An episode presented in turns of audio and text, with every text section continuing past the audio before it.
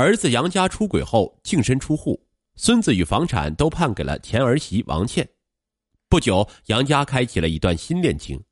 然而，王倩却因孩子的原因频频联系他，让他不胜其烦。眼看儿子的新恋情就要因此而告吹，杨家的母亲向巧云站了出来，自告奋勇的来到前儿媳家中帮忙照顾孙子，让儿子没有了后顾之忧。向巧云能够与前儿媳和睦共处吗？他苦心孤诣帮儿子维稳的行为，能够得到前儿媳的体谅与儿子的感恩吗？二零一七年五月初的一天下午，浙江省象山县退休女子向巧云接到儿子杨家打来的电话，电话里杨家语气焦灼：“妈，乐乐被烫伤了，现在在儿童医院治疗呢。王倩说他一个人忙不过来，你赶快去看看吧。”你自己不是在宁波吗？向小云问。我和敏娜在千岛湖，自己开车来的。赶回宁波的话，最快也要三个小时。你别磨蹭了，快去吧。向巧云还没来得及询问详情，儿子就将电话挂了。向巧云退休前是浙江省宁波市象山县一家化工厂的职员，与丈夫于一九八五年生有一子杨佳。杨佳三岁那年，向巧云和丈夫离异。此后，丈夫回了贵州老家，对男人失望至极的向巧云此后没有再婚。带着补偿的心态，她将除工作之外的全部精力都倾注在了儿子身上。母亲全天候式的抚养，让从小就失去父爱的杨家生活的无忧无虑，同时也对母亲非常依赖。二零零四年，十九岁的杨家到大学报道时，宿舍的床还是母亲帮忙整理的。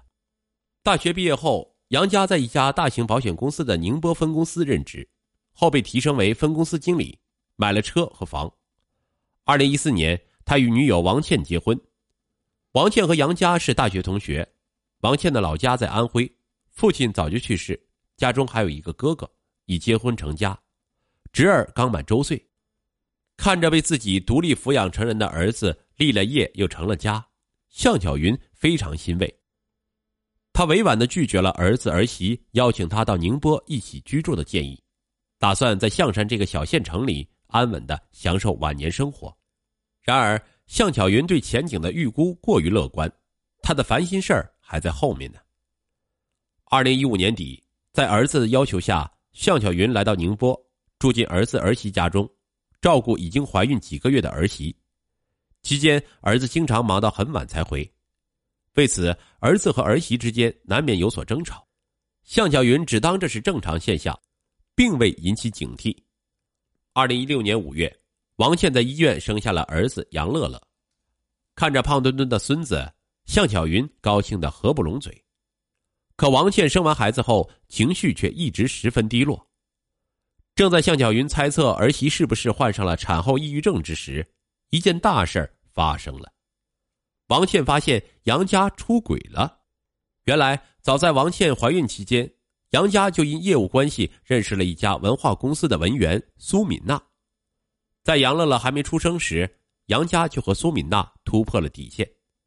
起初，他还想着能瞒多久就瞒多久，可不久，王倩便从他的微信聊天记录中发现蛛丝马迹。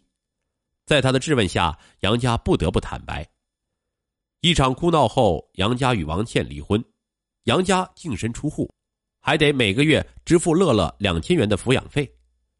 在杨家与王倩签订离婚协议的当天，向巧云也收拾好行李，黯然回到了象山县。见儿子如此不让人省心，向巧云的一颗心始终悬着。他的担心还真有道理。离婚后，杨家要谈恋爱，还得定期支付抚养费，常常是入不敷出，只好求助于母亲。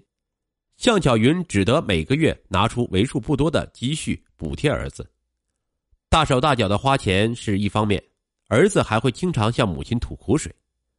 妈，王倩今天给我打电话说乐乐要打疫苗，孩子一直哭闹，他非要我去一趟。王倩又告诉我，乐乐今天在小区用学步车学走路，一只大狗突然冲过来把他吓哭了，他和狗主人吵了起来，对方的老公嚷嚷着要抽他，他要我过去帮忙。哎呀，我都被他这些鸡毛蒜皮的事儿烦死了。苏敏娜说了，如果我再和前妻纠缠不清，那就拜拜。儿子的诉说勾起了向巧云对孙子乐乐的挂念。可孙子已经判给了前儿媳，前儿媳为此还特地请了一个保姆帮忙。如今前儿媳不开金口，自己这个前婆婆又怎么方便去过问呢？当向小云在挂念孙子与不敢过问之间纠结时，乐乐被烫伤的消息传来了。儿子杨家心急如焚的求助，让向巧云决定抛开一切顾虑，火速乘车赶到了宁波。向巧云找到了前儿媳王倩与孙子乐乐。当时一岁的乐乐躺在王倩的怀里，挂着吊瓶，已经熟睡。愁容满面的王倩继续哭哭啼啼的说：“我实在吃不消了，孩子不要了，抚养费也不要了。杨家是他亲爹，他不能不管。”见王倩如此说。向巧云在安抚他的同时，也产生了顺水推舟要回乐乐抚养权的想法。可是，当他躲在卫生间里，悄悄的将这一想法告诉杨家后，立马遭到了儿子的坚决反对。我一个离异男人和米娜这个大姑娘谈恋爱，本来就亏了人家，再加一个拖油瓶，人家铁定要跟我拜拜。不行不行，绝对不行。儿子的态度让向巧云非常生气，却又无计可施。思来想去，一个大胆的想法在向巧云脑中形成了：要不我到宁波来照顾孙子，这样既遂了前儿媳的心愿，也解了儿子的后顾之忧，可谓一举两得。当向巧云将自己的计划告诉儿子时，电话里杨家沉默了片刻，说：“那就这样吧，免得王倩动不动就拿儿子的事儿来烦我。”向巧云又将想法告诉了王倩。钱婆婆要来宁波帮自己照顾孩子，王倩起初觉得有些别扭，可一方面自己的亲妈要照顾孙子，不愿从安徽来宁波；另一方面自己要上班，请的保姆又不得力。向巧云虽然是钱婆婆，但好歹是乐乐的亲奶奶，对待自己的亲孙子肯定不会有二心。如此想着，王倩答应了下来。意见达成一致，向小云到宁波后住在哪里呢？儿子住在现任女友家中，如果租房住，宁波的房价可不比象山。当向小云为此纠结时，得知情况的王倩说：“你就和我们住一起啊，又不是没住过，这么矫情干嘛？”向小云等的就是钱儿媳的这句话，遂乐滋滋的在他家里住了下来。起初，向小云一边悉心照顾孙子，一边在房里收收捡捡，将家里拾掇的干干净净。每天忙完清洁后，向小云还会趁孙子睡着之际，张罗出一桌丰盛的晚餐。买菜的钱也是他自掏腰包。